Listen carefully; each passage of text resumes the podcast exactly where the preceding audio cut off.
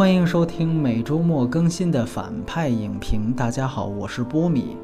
今天啊，没有其他的嘉宾，只有我一个人来跟大家聊一聊这部《星际迷航：超越星辰》。老听友可能知道，我是一个《星球大战》的粉丝，但是我觉得这有趣但不尴尬。我觉得在我们待会儿叙述文本本身的时候。对电影基本的判断还是有的，不会因为这种粉丝的立场情绪而干扰文本的评述，我相信是这样。但是，在开聊电影本身之前，抽奖环节，我觉得还是多多少少要宣传一下自己的这个呃粉丝的立场。今天只有一个奖品，之前也都知道，我们是有一个公众号的，大家搜索“反派影评”四个汉字就能在。微信公众平台找到我们的公众号，然后大家可以在这次选用任何你想用的方式，呃，你可以留言呀，也可以在朋友圈里转发，也可以打赏啊，都可以。因为这次的抽奖只有一个，所以我们干脆也不限定形式。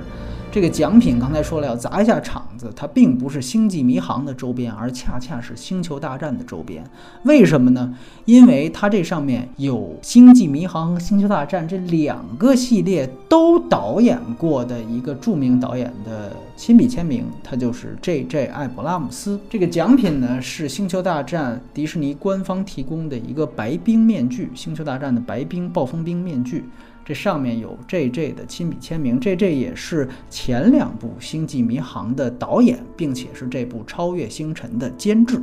那所以，我实在是等不到《星球大战八》再去送那个周边了，因为后来一想，《星球大战八》跟 J.J. 也没什么关系啊，这一部他好歹挂个监制，所以说等不到那个时候，就这次送出吧。如果大家感兴趣的话。去关注公众号，然后留言打赏，还是转发到朋友圈，你们随意，反正就这么一个。这个是抽奖的事儿说完了，然后我们介绍一下影片信息啊，还是老三样儿，先跟大家说，它在北美的分级是 PG 十三级。属于老少咸宜的一个电影，那它在内地呢也是没有任何的删减啊，它都是一百二十二分钟，中美是相同的。那么，但是在 3D 和 IMAX 上，我多说一句，这个电影是在全球范围内发行的后期转制的 3D 版本，在内地呢。并没有任何二 D 版的印发。之前我们曾经在公众号介绍过，它有巴可的三屏版。但是呢，我们说了那个三屏版之后，有些朋友、有些影迷真的花钱去看了，回来的反馈呢也是毁誉参半。我在微博里面收到的一些听友的反馈，基本上都说，呃，反应是比较糟糕的。但是那个是内地目前唯一的一个。可以不用戴 3D 眼镜看的版本，所以说这是非常糟糕的。虽然它的版本这个 3D 版在全球啊所有的国家，包括北美都是有的，但是在人家其他国家不仅有 3D 版排映，人家同时还有很多的 2D 场次，但是中国完完全全没有啊。起码在《谍影重重五》那个伪 3D 的事件闹出来之后。这个事情暂时在《星际迷航》上没有什么太大的改观，而 IMAX 在这一部里也没有特殊画幅，这个是非常不寻常的一点，可能根据导演有关。刚才我们提到的 JJ，他是一个非常喜欢使用 IMAX 摄影机的导演，那所以他在前两部《星际迷航》以及今年年初在内地上映的《星战七》里面。都是有 IMAX 独占画幅的，但是这一部《星际迷航三》虽然印制了 IMAX 版，但是它的画幅信息量和其他版没有任何区别，而且也是后期转至 3D，所以大家想清楚也好。那么这个是这个版本的信息。呃，关于这个片子的 3D 的效果，比如说什么叫伪 3D 这些事情，有机会我们后面再谈。那关于它的演职员介绍很简单，呃，这个片子是根据已经创立整整到今年是五十年的吉恩·罗登贝瑞创造的《星际迷航：宇宙》的第十三部大电影啊，当然是他重启的第三部，所以它既可以被叫《星际迷航三》，也可以被叫《十三》。它的出品方是派拉蒙影业，导演则是大家比较熟悉的华裔导演，曾经执导《速度与激情四至六》和去年监制那部超级大烂片《横冲直撞好莱坞》的。导演黎一斌，那这个电影的编剧更有意思，他的之前两部的编剧就是 J.J. 御用的罗伯托·奥奇那一版剧本被废掉了，而后来则是邀请了本片重启版的三部主演之一，也就是著名的大家都非常喜爱的西蒙·佩吉，加入到了他的编剧团队来。除此之外，还有一个和林一斌一样的华裔道格荣。啊，他也是应该是一个同性恋的亚裔编剧，在这里面也客串出演。那么主要是这两个编剧后来完成了这一版大家看到的剧本。那么主演方面延续了前两部 JJ 版本的主演，新版的科克船长克里斯派恩以及新史巴克扎克瑞昆图，还有凭借《银河护卫队》和《阿凡达》在。呃，《星际迷航一》重启版之后更火的这个佐伊·索尔纳达，三大主演也都来到了中国。而刚才也提到了西蒙·佩吉，作为也是贯穿三部的一个人，这一次不仅也是主演，而且甚至是编剧。那么在这一部新加的有两个角色，一个是这一部的大反派伊德里斯·埃尔巴，我们之前好多次提及他。出演或配音的片子啊，之前我们提到他曾被可能说是选为下一任黑人零零七，后来又被否认。然后他也是年初很轰动的那个《疯狂动物城》里面牛局长的配音啊，在后来的《奇幻森林》里他也是配音。然后，呃，这一部还有另外一个大家去年看过很火的那部特工片《王牌特工》里面的那个刀锋女索菲亚。波多拉啊，在这里面也是一个黄金配角。那此外，这里面还要特别提及的有另外两位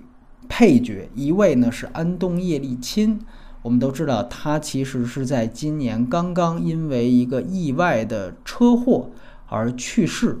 那另外一个人呢，则是照片演出了本片。啊，那就是老版的史巴克的主演伦纳德·尼莫伊先生，他也是在去年二零一五年的年初去世的。那他是老版的原初时代就开始饰演史巴克的一位传奇的演员。那除此之外呢，这一部除了这两个嗯已经去世的演员之外，还有两个非常有意思的客串。啊，一个呢是著名的足球教练安切洛蒂，呃，他也是我个人非常喜欢的一个教练。另外一个呢是亚马逊的总裁杰夫贝佐斯，啊，据说也是在客串角色的时候是身带了九个还是八个保镖来到片场啊，就派头十足。那。安切洛蒂是客串了一位医师，但是应该是属于那种茫茫人海当中的一个路人甲，就几乎没有任何他的独立的特写镜头，所以大家基本上都不知道他演的是哪个。然后贝佐斯的那个角色大家都认出来，虽然也没有台词，但是是有独立镜头的。他是影片开头啊，给那个来到企业号的球员女佩戴翻译器的那个外星怪物。然后刚才提到了这个片子的监制还是前两部的导演 J.J. 艾布拉姆斯。然后特别提及啊，本片的配乐和前两部都是一样的，是麦克吉亚奇诺。他也是凭借《飞屋环游记》拿过奥斯卡的，但是本片的主旋律，就像大家在这个节目开头听到的那一段旋律，是已故的配乐大师杰瑞·戈登·史密斯在半个世纪前的杰作。所以说，这个基亚奇诺只是做了一些改编和融合。这个片子的。北美首映日是七月二十二号，它是今年北美暑期档的一个重磅电影，而在中国则被拖到了几天前的九月二号。啊，开学日的后一天上映。这片子的总成本是一点八五亿美元，而在内地的票房首周末三天是两亿人民币，这不是一个太好的成绩啊。我们记得卷福主演的上一部在三年前上映是三点五亿左右人民币的总票房，这一部我估计可能也就在五亿左右。按照现在这个开局来看，当然了，这个内地受众的问题。这个我们在最后会有提及。那这一次节目流程实际上这样，我还是会分剧情和人设来聊这个电影本身。随后在外延部分，刚才提到聊一聊关于它在内地的受众问题，以及大家经常。呃，会挂在嘴边上，起码在中国，它仍然是值得讨论，因为毕竟还有很多人没有分清楚的，就是关于《星球大战》和《星际迷航》的区别到底在哪里。这是今天的具体流程。接下来，首先我会进行打分，这个片子我给七分，我推荐给大部分的内地观众。刚才说到老少咸宜，它的视效在这一部实际上是非常华丽的，甚至。嗯，比上一部也有过之而无不及，而且我觉得内地观众非常非常注重视效这件事儿。像《天启》那样一个烂故事都有那么多人喜欢，就证明好像只要特效做得非常好，咱们还是会去买账的。而且呢，作为内地第一大受欢迎的这个《速度与激情》系列，哎，林一斌也把他在那一个系列当中的很多这种。呃，追车元素啊，这些东西都带到了这个片子里面。老粉丝可能未必会喜欢，但是适合大众，我觉得确确实实是要承认的。所以说呢，我个人觉得这一部还是大家都可以去看一看的。所以你看七分的打分，这不算是有任何偏见吧？OK，我们来进入剧情啊。这个片子其实从大众的角度来讲，刚才其实提到了。它的特效是非常非常出色的，呃，我这七分其实大部分也都是给到特效部分。当然，从现在开始我就要进行剧透了，呃，这里面大家要没看的要友情提示一下，就是我个人认为科幻电影，尤其是作为科幻电影啊，现在我们衡量这些科幻电影的重要标准之一，其实就是看。这个电影，这个科幻片能否把其中的那些科幻脑洞或者是科幻创意很好的把它视觉化呈现出来？所以我觉得视觉化是衡量一部科幻片的重中之重。这是非常重要的一件事情，就像我们之前在聊《星际穿越》和什么《三体》的比较的时候，那期我相信大家也记得，有人也会说啊，《三体》在这个科幻脑洞上比《星际穿越》高级太多了。但是其实不能这么比的原因就在于，《三体》它在没有被改成电影之前，它依旧是文本的东西，而《星际穿越》是一个原创电影，它真正的魅力是在于把很多科幻小说可能。早于他很多年前，人类就畅想过的，在文字上啊写出来过的那些概念化的东西，把它非常完整的视觉化的呈现。在这个角度去衡量来说，《星际迷航：超越星辰》，我觉得是完成的很不错的一个电影啊。一个，它这个亮点有两个，一个是这个片子里面的那个约克镇的那个玻璃星球，约克镇。那个视觉化的搭建是非常非常漂亮。另外一个就是关于企业号，也叫进取号的那个曲速气泡，啊，这两个视觉化呈现，我觉得是这部电影的一个亮点。约克镇的设计，你几乎可以把它理解为是一个加强版的极乐世界里边的那个城市的搭建，但是你会发现它比它设计的更加华丽，而且展现的篇幅包括这种。这种脑洞和创意的这种感觉，其实我觉得是一个极乐世界那个版本的升级版，而且尤其它结合了那个不同重力层在同一个大型太空站的这样的一个结合，这个脑洞的表现，我觉得是非常非常棒的。而且关于它有不同重力层的这个方面，最后还用在了它的剧情里面，反派利用了这个事儿。差点毁灭了这个太空站，所以说它不完全全是一个视觉化的一个花瓶，而且更重要的是，也算是一种和剧情的呃结合。那另外一个呢，其实就是企业号的这样的一个曲速，这个曲速的过程，我觉得呃完成的也非常非常漂亮。因为曲速气泡啊，其实是整个这个星际迷航的大系列的一个核心科技之一。那这次把整个曲速气泡。整个视觉化呈现，我觉得是进一步具象了这个核心科技。老版我们知道，五十年前碍于成本是不可能展现这样的东西的。而在 JJ 版里面，你会发现它经过视效升级之后呢，比如说会在这个企业号取速的时候会有两条拖尾，对吧？两条发光的尾巴。那个呢，让我特别感觉像机器人瓦力，从那里面汲取的什么灵感？但是呢，哦，你会从这次的这种看到，它真正把曲力场这个气泡的概念给视觉化的呈现出来，这两点我觉得都非常不错。那另外一点呢，比如说像这里面展现的企业号的解体过程，我觉得也非常棒。那老版呢？很多人都知道，好像有船舰分离这个说法。那这次呢，是一个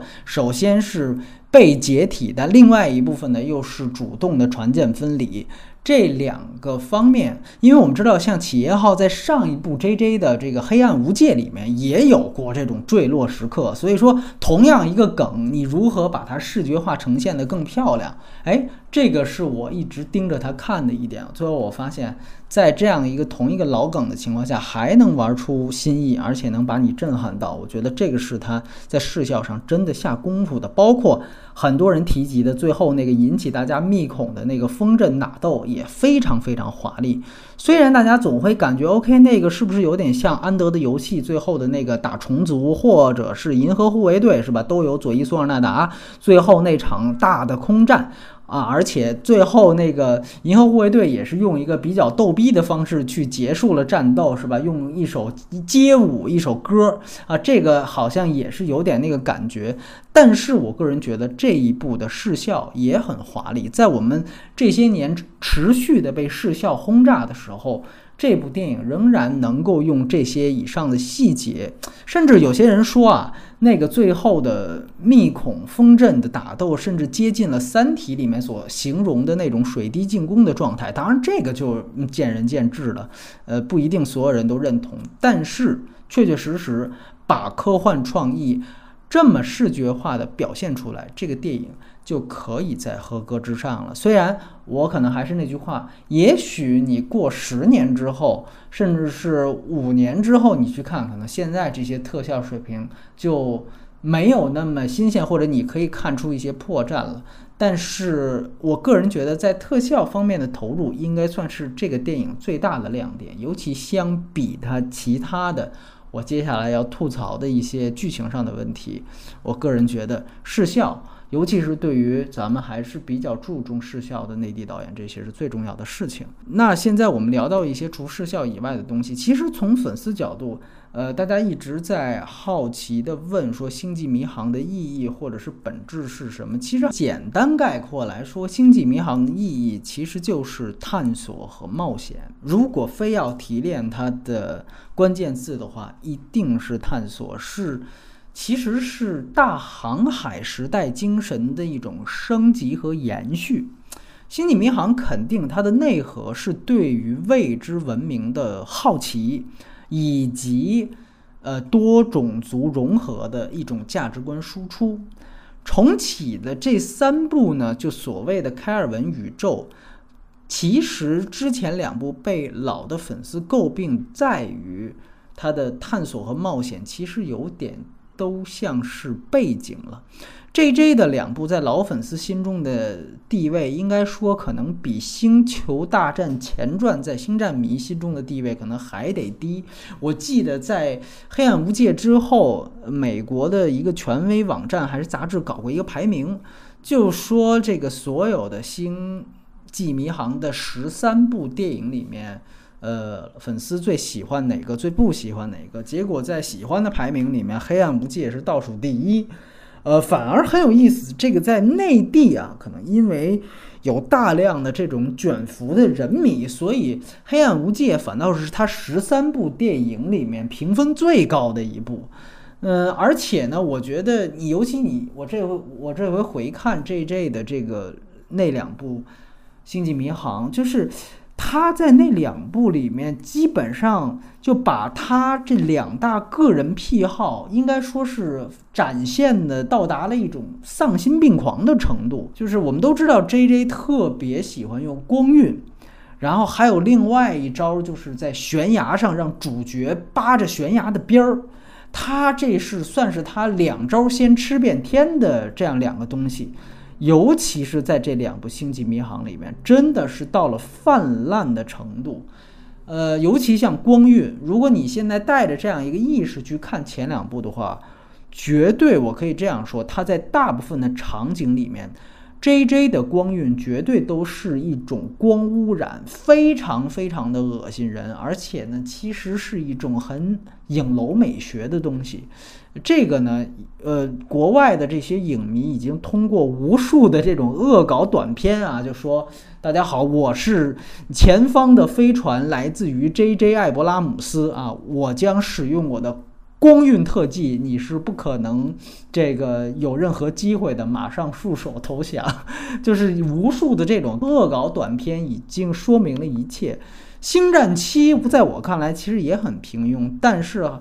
就是独裁的迪士尼啊，就是在这个迪士尼的管教下呢，J J 在这方面是收敛了很多，但是在星际迷航里特别特别可怕。那另外一个可能不太有更多人注意到的，就是 J J 那种泛滥的，就那种悬崖扒边儿，就是这前两部电影啊，几乎可以说他们所有的主角，像西蒙佩吉啊，包括科克船长啊，以及像苏鲁啊，包括第二部的卷福，几乎这些所有主角。都被他设置过那种在悬崖上扒边的动作，大家可以想想，在第一部零九年那一版里面，科克降落在那个敌人在瓦肯星钻头平台的时候，科克跟苏鲁两次扒边，后来又遇到了在那个遇到老史巴克的那个雪山星球旁边，又再一次的扒边。然后第二部里面那个西蒙佩吉，包括船长，包括卷福，最后的打斗又是各种的扒边动作，所以说。这个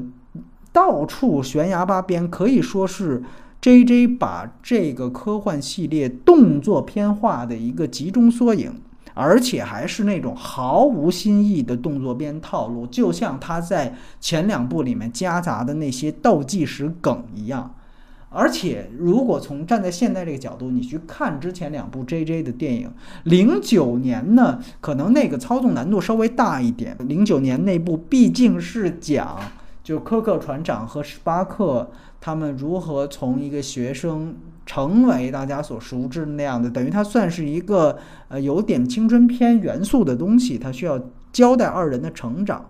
但是你从那个角度去衡量，交代的也非常潦草。而一三年那部《黑暗无界》，为什么老粉丝会非常非常的愤怒？就是因为他在大部分的时间里，除了开场那一场，还是有一些星空冒险，包括涉及到那种不干涉原则那些东西。但是在开场之后，出片名之后，在第二部里面，大部分时间。他都是在把科幻片动作片化，就是你看卷福作为一个大反派，上来就像那个呃武打片里边的甄子丹或者是谁一样，就在那儿各种打斗，这个完完全全背离了《星际迷航》刚才提到的，它的真正的意义是对于未知文明的探索和对于宇宙的好奇与冒险的这样的一个核心本质，这是一定的。那 OK，站在前两部的这个角度去看领导的这部《超越星辰》，显然他为了拉回已经被呃唾骂这个系列很久的这些老粉丝，他加入了在这一部当中加入了非常非常非常多的致敬梗。现在网上也有那么多的这个呃盘点彩蛋也好，盘点这些致敬梗的。这种帖子，比如说里面讲这个衣服被撕了呀，包括这种呃卡尔厄本饰演的医生他的啰嗦呀，他使用的一些和老板完全差不多的那些句式和句型啊，这些东西确确实实都是他为老板粉丝精心安排的致敬。但是我想说，一部电影仅仅有致敬梗是不够的，这个电影细细的去。去解读它的文本和故事，这个前两部遗留下来的本质问题，其实仍然没有任何的改观。而且呢，我觉得在这一部当中，他用很多致敬梗，其实是去掩盖，甚至是去谈过了很多他应该交代的问题。比如说《星际迷航》，它如果作为一个科幻片，我举一个例子，比如这里面有一个那个光学传传送器、光学传输器的问题，就是说他们发现了老的富兰克林号，那么说这个老的富兰克林号里面的这个传输器，由于当时的科技还不够先进，所以它是只能传输货物。那么，只是后来呢，这个西蒙佩吉的角色斯考特说：“哎，那我改造一下，我就能让这个传送货物的东西就能去抓人了。”结果最后恰巧就是他改造出来的这个老的传送器起到了关键作用，营救了大家。但是这个改造过程是什么样的？这个情节就是非常非常敷衍的，就是你怎么改的？你如何改的，或者说有什么点子去激发你把这样的一个以前只能传货物的东西改成能传人了吗？就是 OK，如果你是你是一个动作片。这些问题你可以不回答，但是如果你是一个科幻片，又自诩为是一个硬科幻的代表的话，那这种围绕你像光学传输器，是你这五十年以来，就像你曲速隐形一样，是你一个核心科技，围绕这样一个核心科技，你做文章是必须的。这是一个科幻片在我看来的一个最基本的属性。就像我们之前讲到过，像《星际穿越》。他最后那个飞船，他为什么可以就摆脱黑洞？他讲的都非常明白，这是你作为一个科幻片的核心。但这部里边，你看就那样说啊，我可以改，就这样一笔带过了。但是我想说，他精明精明在哪儿？为什么这一部很多老粉丝好像没有前两部那么反感那么大？就是他精明了，在这种情况下，他会设计一个怀旧梗或者是致敬梗。你比如说啊。呃，他这次说，那个在这个传输梗这个事儿说完之后，他马上说啊，那这次我虽然改完了，但是为了保险起见，呃，我一次也只能传送一个人。要不然呢，就要出大麻烦。那这个可能，呃，老粉丝一看到这儿可能会哈哈一笑，因为这是对原初系列的一个致敬。就是说，老板曾经出现过啊，说把两个人同时传送，结果最后传送回来这两个人合体了这种事儿。所以说，哎，他设计了这样的一个致敬梗。这个刚才的那个事儿，说你如何去改的这个细节没编出来的这个事儿就被搪过去了。所以我想说，这是他精明的地方，但终归这是小聪明啊！就还是那句话，在我们衡量剧情的时候，致敬梗是不能为他的剧情平淡老套，甚至是缺乏打磨来找借口的。那这里我不偏袒的说，我也不喜欢《星战七》，同样也是在这儿。那我举个例子，就是比如说在《星战七》里面，随便主角随便一撞，在那个星球上随便一撞。撞到一艘飞船就是千年隼，完了开这个千年隼没开几分钟就被他原来的主人汉索罗发现了，然后就汉索罗、丘巴卡他们找那么多年都没找到，主角一开突然就找见了。大哥，这到底是不是一部在浩瀚的银河系里发生的故事？像是在一个使用面积只有五十平方米的民宅里玩躲猫猫一样啊？这个我觉得是也是老板，但是呢。对不起，他只要比如说丘巴卡跟呃汉索罗一回来，然后喊出那样一句“我们回家了”这样一句话，所有人一沸腾，这种事儿就被弹过去了。在我看来，呃，这都是小聪明。所以说回《星际迷航》，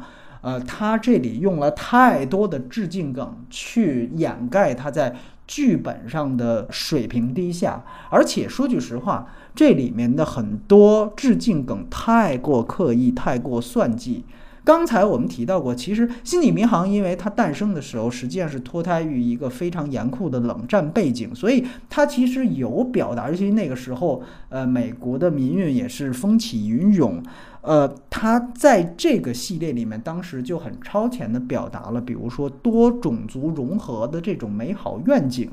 呃，我们也都知道，如果熟悉美国的。呃，影视发展史的话，《星际迷航》也是美国电视荧屏里面第一次出现就是白人和黑人接吻的镜头，这个就发生在它的原初系列里。那当然，现在自然也因为政治正确被人津津乐道了。但是呢，这一部就为了向老版的这些说，我们也要搞一个这样的，是吧？以后可以被人津津乐道的这种这种。政治正确的这种致敬，所以呢，这里面也搞出了一些非常刻意的东西，比如就把里面的那个亚裔角色苏鲁给写成了同性恋，而且呢，在影片的开头和结尾还照了这个同性恋的男朋友，而且特别呃生怕人不知道的是，这个苏露的这个男朋友还是编剧，也就是刚才提到的道格荣自己演的。那你说为什么要这么搞呢？啊，说一方面当然是因为政治正确，二来呢说因为啊这次的主创们要向这个老版的苏露的饰演者竹井乔治来致敬。为什么呢？说因为啊那个日裔美国人就是当时好莱坞为数不多敢于出柜的男同性恋。哎，结果你猜怎么着？这设定一出来，第一个反对的就是竹井本人。人家说你这是反对创始人吉恩·罗登贝瑞的那个人设。这苏露原版是一个直男啊，你给掰弯了，算怎么回事？而且原版的苏露大家知道还有个女儿呢，是吧？现在据说说就给写成了那女儿是。这对同性恋的夫妇领养的了。说这个当然了，有人说这个反正开尔文宇宙和老板是平行宇宙的关系，是吧？就那那意思，那个宇宙是直的，我这个在这宇宙我也能给他掰弯了。但是说，如果你要是向老板的这个饰演者致敬的话，那这致敬本主第一个不摆账，这事儿不是很尴尬吗？而且等于就是。你这样的一个致敬梗，最后是马屁拍到了马腿上，对吧？所以我个人觉得，像这种致敬梗，它的失效，其实就是这一部怀旧梗、致敬梗泛滥的一个集中体现。呃，因为这一部，当时我在辞职之前也采访了林一斌。我就问了他这个问题，他在谈的时候也是支支吾吾啊，他就说啊，我们在掰弯这个决策之前，那意思我们已经问了很多人的意见了。按我说，这这种回答完全都是借口。你问了很多人的意见，这原版适应者的意见，你能没问吗？所以说，这个其实全都是说，为了贴一个政治正确的标签，就像我们说《星战七》就得用黑人和女人当主角一样，为了贴这个标签的这种致敬梗，一来绝对不能为你平庸的剧情去找借口，二来就是特别的刻意，也特别的无趣，啊，这个是他在剧情上我觉得一个比较大的问题。那从人设的角度，现在说人设，人设的角度，其实我觉得最让人尴尬的一点就是还是他的反派，就这个反派，就刚才提到的埃尔巴这个角色，他其实跟上一部卷福演的可汗没有任何区别，都是觉得自己曾经啊立过战功，然后呢曾经是这个呃替这个这个星联也好，或者说替正义的一方。呃，去打斗过，结果呢，最后要不然是不被重视，要不然就是被放逐了，没人拯救他们。就是大概他的反派作恶的动机和这样一套行为逻辑都是这样。然后到最后呢，也都想制造一个他亦正亦邪的效果，好像最后呃心里的那一部分那一点点良知要被唤起来。但说句实话，你必须得承认，《星际迷航》在这一部里面。他把太多的时间都留给了刚才提到的亮点，就是特效展示上。你看，光那个约克镇，就是开头，呃，企业号开进去就展示了一个大段的一个镜头，最后又展示了非常长的镜头，这些东西占了很大一部分篇幅，然后剩下一部分篇幅就全部是围绕着致敬梗跟怀旧梗。光是史巴克和医生之间，他们两个的那种啊基友关系，那种互相像夫妻拌嘴一样的那种关系，就占了这一部的相当大的篇幅。所以，真正留给这一部反派去给他进行人物建构的时间是非常少的。所以你会看到最后说他莫名其妙的又有一点良心发现，这个本身观众看着就很怪，不会对这个人物有任何的同情。反倒觉得大哥你这干嘛呢？所以这个我觉得是，就像你比如说说这个埃尔巴这个角色，说他其实想体现的是一个这种原来的战争英雄，他不太适应和平年代。就说白了，现在是一个大的我们共建和谐社会啊这样的一个兴联时代。呃，这个人作为原来立过战功的一个战争狂，他。并不去想去接受这样一个时代，说白了就是觉得自己有点被时代抛弃了。但这种感觉，甚至有一种宿命感的东西，本来可以作为一个人物的亮点，但根本就没有突出出来。这完全靠你去脑补，或者说导演专访的时候这么提及解释了一下。哦，你带着这个去看，稍微能明白一下。而且大家别忘了，他在这样一个反派身上还要故意设一个反转。就那个反转啊，我个人觉得，尤其是对于非粉丝来说，真的是毫无作用。就大家就你即便知道说，哦，原来他就是那个富兰克林号上的呃这个船长，或者那又有那又怎么样？就这个是一个极其大不了的东西，甚至在这个反转的具体设置上，还不如上一部的卷福的可汗的角色。就可汗他其实一直他这个身份倒是都没有变。只是说，可汗他很好的一点是，他中间试图把他给呃，就是好人化，就试图给洗白，就在中间一度让大家认为可能可汗是一个被误解的英雄啊，甚至是被完全冤枉的。但最后呢，其实又有一个反转回去，所以这个我觉得，在这个角色的反转设置上，甚至还不如卷福，不如上一部。那除了反派之外，你看科克船长跟史巴克的心理转变，其实处理的也很糟糕。呃，杨超导演在我们上一部《谍影重重五》的时候说了一个关于人物的 B 故事的问题。大家其实想一想，这部《星际迷航》这个 B 故事关于两个主角就合格吗？就开始这两个人都说他们设置了一个想离开。企业号，但是都没有说出来的这么一个呃情节，然后呢，经过这样一轮危机，最后把这一轮危机成功化解，这两个人呢又突然想回来了，就这个。你想想看，这个危机的解决和两个人回来的这个动机，真正能匹配在一起吗？这就是典型的先想好了这样一个套路，然后再去生编那个细节，生往里套。你就比如说劳什巴克死，这又是本片的另外一个最大的致敬梗啊，因为刚才提到了尼莫伊是在一五年的年初死，然后这个片子等于又在这个剧本上又做了一轮翻新。老的剧本被废掉，所以正好，呃，这个西蒙佩吉他们进行新剧本创作的时候，尼莫伊的死就被他们用到了这一步来，然后就成为了这个新史巴克，呃，他想离开企业号的这样的一个动机。OK，你是一个致敬梗没问题，但是你最后又改变了主意，你这个这个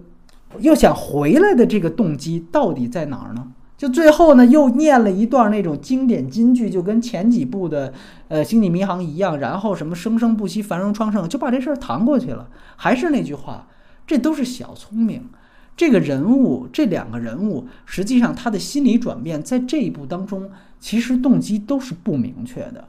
那再说一些新添的角色，比如像刀锋女，她的角色就特别功能化，就俩功能：一打斗，二搞笑。搞笑是和西蒙佩吉搭配而成。但说句实话，那些人名梗，除去致敬意义来说，看着都非常非常冷。打斗本身也特别跳戏。你就看最后那场戏啊，完全是为了凑俩人，就凑他和大反派埃尔巴能够有单挑的机会而去设计、去铺垫的。就打斗和摩托车戏本身，说句实话，都跟科幻没什么关系。就像刚才打分环节说的，真的完全就是林一斌《速度与激情》那一套。所以说，大家看看热闹就行了。你细想想，这些打斗、这些人设，能不能和《星际迷航》真正的内核结合在一起呢？对不起，这些人设都没办法和内核挂在一起。呃，所以这个我觉得是这一部当中人设它立不起来的一个很重要的原因。呃，当这里说一个花絮吧，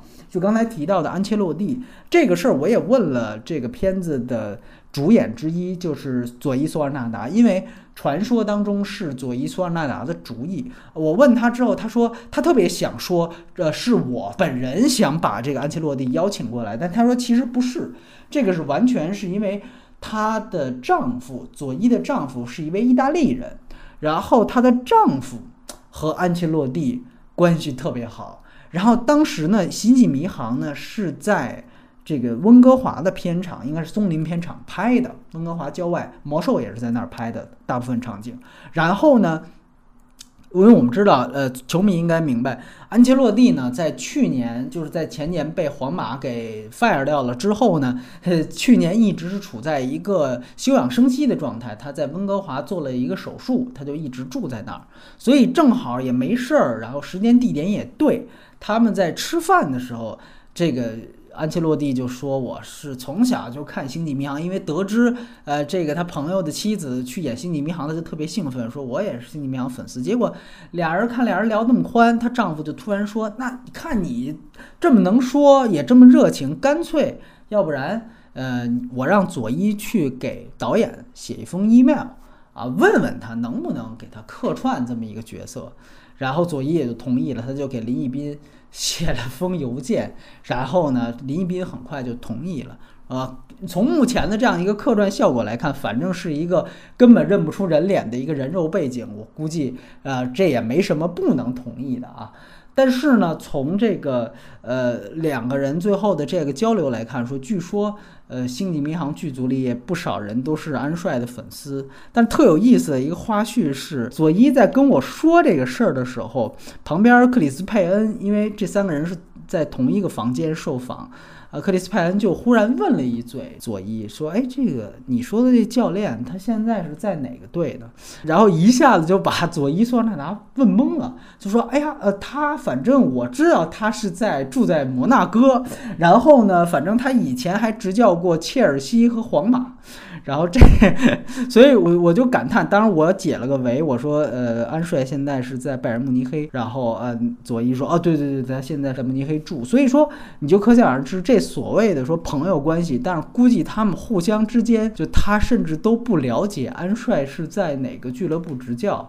呃，我觉得也是蛮尴尬的一件事吧，这是一个小花絮。对我这里面也说一个关于三 D 的问题。就其实有人说这个片子的三 D，呃，不是太成功，或者说，呃，因为关于《谍影重重》延伸出来一个问题，就很多人问说什么叫伪三 D 啊？有人说那难道说如果我觉得三 D 效果不好，我是不是就能把它叫伪三 D 呢？我个人判断就是说，我认为所有的后期转制三 D 都可以叫伪三 D，呃，虽然。呃，我们知道懂技术的朋友也有的人也说过，就是说，也许有一些大家看起来非常棒的 3D 效果，真的是通过后期转制这个效果得出来的。比如说徐克他就曾经说过，他的龙门飞甲的真正那些大家感受到的那种特别明显的出屏镜头，其实都是反倒都是这个后期转制的 3D 的镜头。但是我必须得说。龙门飞甲本身也是用 3D 摄影机实拍的，这个 3D 摄影机的使用，它在实拍阶段是不是用 3D 摄影机，不仅仅是关于它拍下来的东西是不是就比后期转制有更多的立体感和出品感。而更重要的是，使用 3D 摄影机代表的创作者的一种 3D 方面的诚意。因为我们知道，3D 摄影机实际上是非常非常难用的啊，噪音非常大，而且这个线路都非常非常复杂。你看过一些像雷德利·斯科特拍《普罗米修斯》的时候那些花絮，你就知道非常非常繁杂。但是我必须得说。你用 3D 摄影机，起码代表了你在拍摄阶段，你的每一帧构图都是通过 3D 构图，都是带着 3D 的想法去实现的，而不是说我直接 2D 拍完了，我后期找一公司跟我就没什么关系的去转制。所以，3D 摄影机的使用不仅仅是说拍摄本身带来的可能出品感的增强，更重要的是衡量。这些这部电影的主创到底有没有诚意？这个我觉得特别重要。那在这样的一个标准去衡量，当然了，像上一期像跟杨超导演聊的那些，他说可能像浩峰也提到过，就是本来说这个电影就是二维的世界去呈现三 D 的想象，这都是艺术创作。说句实话，是更高阶层的问题了。但就只是对于观众的诚意而言。如果起码你想做好 3D，你也应该拿出做 3D 的诚意，那就是 3D 摄影机。你仅仅去后期转进，因为所有的人都可以说我们后期转制也是费了很大的功夫的，这个太难衡量了。所以在站在这个标准去衡量，《星际迷航三》无疑是倒退！而且我刚才提到了，他甚至林一斌甚至没有使用 IMAX 摄影机。啊，它没有 IMAX 画幅，而前两部《星际迷航》都是使用的，所以这个我就觉得特别怪，就是一会儿使一会儿不使，呃，不能说这些东西因为换了导演而改变，我觉得这都是非常遗憾的一件事情。所以说，关于 3D，我更吐槽一点。然后很快的，我们就进入外延环节。一个人说的总是比较快啊。然后，其实刚才提到的一个问题是关于《星球大战》。和《星际迷航》的关联和区别。这次，因为我们知道西蒙·佩吉他作为了编剧还有主演，等于一个双重身份。很多人可能也知道，西蒙·佩吉其实也是《星球大战》和《星际迷航》的双重粉丝，跟谢尔罗一样啊，他是资深的一个双重粉。嗯，之前在《星战七》，因为我们知道西蒙·佩吉天天跟着 J.J. 混，跟 J.J. 艾布拉姆斯混。他这这当时是把他带到了汤姆克鲁斯的那个呃《碟中谍》的呃系列里面去。他从《碟中谍三》开始加入了《碟中谍》系列，啊，《碟中谍三》正是 J J 导的。随后呢，又被 J J 带到了《星际迷航》系列，甚至 J J 在去年的《星战七》里面都让西蒙佩吉也客串了一个角色，就是星际呃，就是《星战七》里面那个呃。在女主角所在的那个星球上，想去花大量的干粮去买 BBA 的那个大外星怪物，那个是西蒙佩吉啊。很多人可能不太注意，对，呃，所以说西蒙，但是呢，我当时也踩星战七的女主角，呃，他就说说西蒙佩吉真的对星球大战的每一个角色和前后的这些历史都非常非常了解。而西蒙佩吉同时对于星际迷航的了解也是真的是到一个事无巨细的程度，所以当时派拉蒙的高层才会邀请他来帮着合写这个片子的剧本。啊，他对于星际迷航跟星球大战的了解都非常非常深，所以在采访他的时候，我也自然的就问到了一个问题，就是他究竟是怎么看？这两个系列的，其实西蒙佩吉的形容是非常非常非常准确的。我觉得他的回答，作为这样的一个编剧也好，资深的影迷也好的回答，也可以分享出来给大家参考。很简单，他就说《星际迷航》是科学幻想，而《星球大战》是科学奇幻。这个是非常非常重要，我觉得也真的是一针见血的一个一个分类。呃，很多之前国内的朋友在一句话形容这两个系列的分类的时候，总是用软硬的分法。我个人认为，说《星际迷航》是科学幻想，而《星球大战》是和科学奇幻，这个形容比把这两个系列进行软硬分法要更加贴切。啊，而且呢，也比就说形容《星球大战》是太空歌剧，形容《星际迷航》是硬科幻的分法更易理解。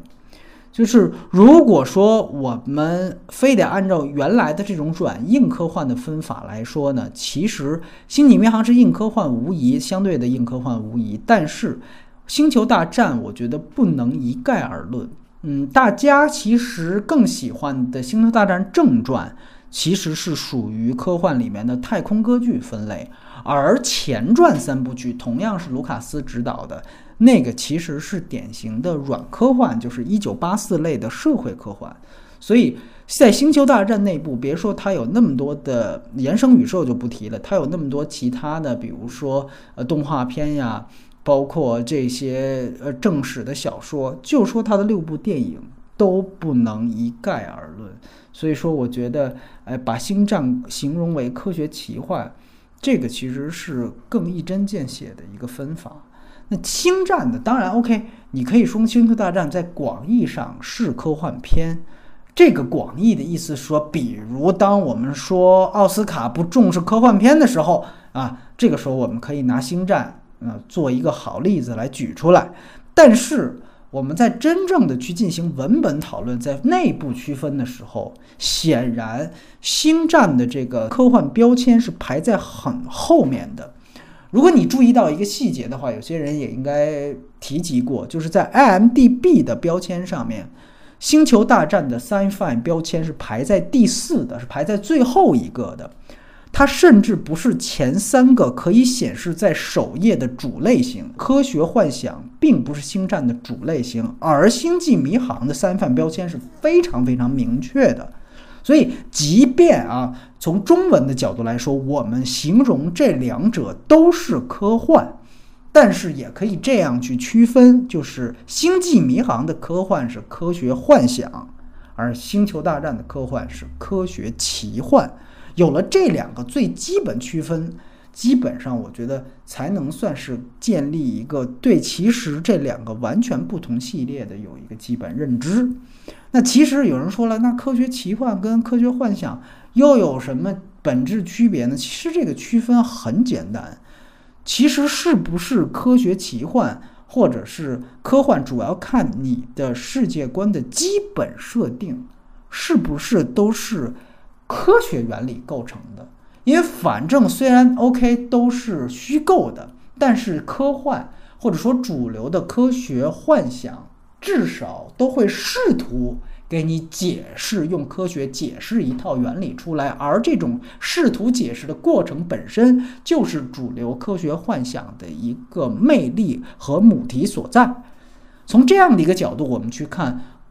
呃，星际迷航，你会发现，OK，像企业号的这个曲速隐形这些东西，它至少是构建了科学原理的。星际迷航刚才的主题，它是承载着人类族群好奇心去探索未知，而且最主要的是，它是以人类或地球为中心去接触地外文明的这样的一个世界观。这个也是主流科学幻想的一个母题之一。而这个时候，我们返回去去看《星球大战》，你从它最原初的正传三部电影来看，地球首先就是不存在的，然后它的戏剧核心也不是以人类和外星这样的二分法去划分的。比如说，像它的矛盾冲突核心是绝地和西斯，那里面都有人类，也都有非人类。对吧？而且《星球大战》的序幕，很多人总是忘了这一点。它序幕是很久很久以前，并非是很久很久以后。他想突出的一个概念，其实完完全全都是一个文科生的概念，可能是存在于古罗马，是存在于。古希腊的一个概念，两个人拔出光剑互相对峙，尤其在《星战前传》里面直接出现古罗马斗兽场，或者是呃宾虚的场景，那个外星赛车的场景，这些其实跟科技水平、跟科技的展示完全没有关系，甚至在这方面都没有什么春秋笔法。它不是以人类为中心去探讨接触地外文明的一个主题，而说它是奇幻。原因是你，比如说，你会发现，《星球大战的几大主流的基础概念，其实都跟科学完全没什么关系。举个例子，像原力，原力这个概念其实更接近于宗教或者是哲学层面的概念。比如说，有点类似于中国的阴阳啊。你比如说，说原力有光明面跟黑暗面，它们应该达到一种平衡，这不就是阴阳概念吗？这不是科学概念。当然了，呃，你可以说有些资深的星战迷说，后来的一些衍生小说试图把原力科学化的解释过，但是。一是那些只是小说，而且只是一部分小说的说辞；二来就是后来也被官方判定为那些小说都是传说了，并不为正史所承认。而且《星球大战》的六部，它其实是有一个宿命论的母题的。这个母题就是说，有个人的出现终将达到原力的平衡。这种预言式的东西，其实你。把它，你细想想看，也是具备高度的神秘主义和宗教性。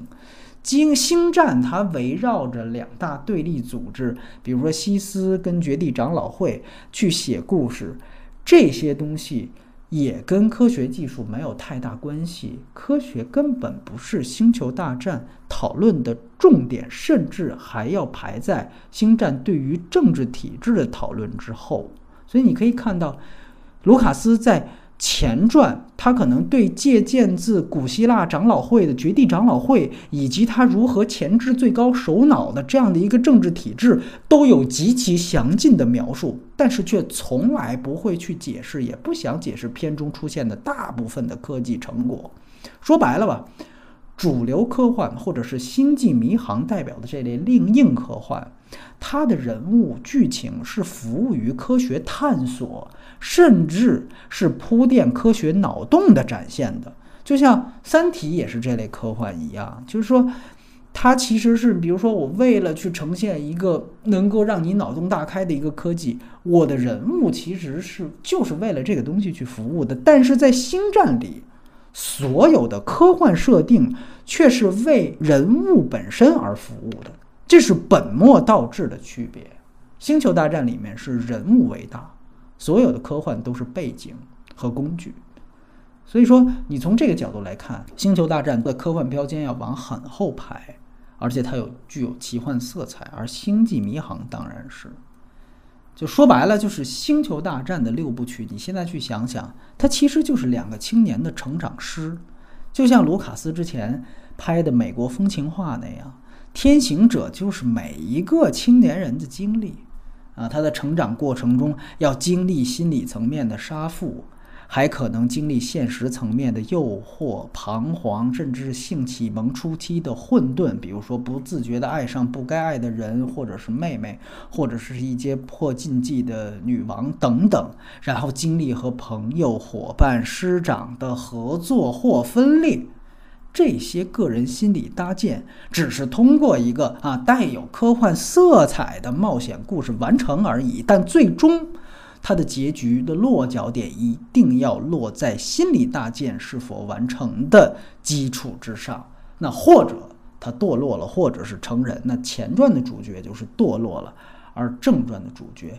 就成为一个真正的人。所以说，从这个角度去看。那《星际迷航》和《星战》，我们之前也有很多人说，在北美这两部粉丝总总是掐架，总是打起来。其实从这个维度来说，《星际迷航》和《星战》粉对垒的事儿，在根源上应该说并不存在，因为他们本身并不是同类题材的两个系列，呃，不是同一个城市的两个球队啊，甚至不是 DC 和漫威的区别。他们是有根源上的不同的，只是说这两个系列都是在北美最受欢迎的呃科幻系列，广义上的科幻系列。所以说呢，在粉丝文化的刺激下啊，长期以来大家开始两波粉丝具有那种其实都是颇带娱乐性的那种互相嘲讽。但是我觉得所有的，比如说《星际迷航》粉丝骂《星战》，《星战》粉丝骂《星际迷航》，这个永远都是带有那种粉丝的调侃性质的。都是一种娱乐性质的东西，它并没有说真正的阶级仇恨在里面，啊，比如说你如果看过站在星战迷角度拍的《星战迷友》的话，你会发现里面可能讲的是死忠星战粉去砸场星际迷航的事儿，但这里面其实穿插着各种的迷影梗啊，就不只是星战或星际迷航的事儿，可能还有蝙蝠侠，还有其他的迷影梗，就都是喜剧，都是娱乐性的东西。然后还有人，包括这几。年刚才提到的 J J 在插足这两个系列之后，有人开玩笑说啊，这两个阵营啊，现在他们的死忠粉也都团结起来了，因为他们有共同的敌人，就是 J J，因为他毁完了星际迷航，又去毁星战了。所以说，呃，包括在中国，其实那就更别提了，就这两波呃人的交集更大。就在中国，很多人都是既是星际迷航粉，又是星战粉。呃，因为可能一个最直接也是最近的一个原因，是因为呃谢耳朵，就是因为谢耳朵本身它呃带起来很多《生活大爆炸》的迷开始去看《星际迷航》，开始甚至去追这个剧。去追这样的一个系列真的是有，而且呢，谢耳朵本人就是双重粉丝，他是双重粉丝的代表，跟西蒙佩吉一样，跟那个现实中的西蒙佩吉一样。所以更重要的原因，当然我觉得，呃，是因为本来这两个系列在中国群众基础就远远没有美国那么大，这个是一个。更根本的原因，所以基本上受西方这些科幻系列从小影响的人，看过《星战》的也都知道《星际迷航》，那看过《星际迷航》的也肯定都看过《星战》。当然了，可能这里面有一个区分，就是《星战》相对《星际迷航》来说，在中国的受众群还要再大一些。毕竟呢，因为《星球大战》首先它的电影版的影响力更大，相比《星际迷航》，这是毋庸置疑的。这里有一个前后顺序，就是《星际迷航》虽然它作为剧集的出现的年代是早于《星球大战》的，但是就电影而论，《星际迷航》可以拍电影，是因为《星球大战》的成功，这是毫无疑问的。《星际迷航》的第一部的电影《无限太空》大概是一九七九年出现的，这个年份恰巧是《星球大战》成功之后，啊，而且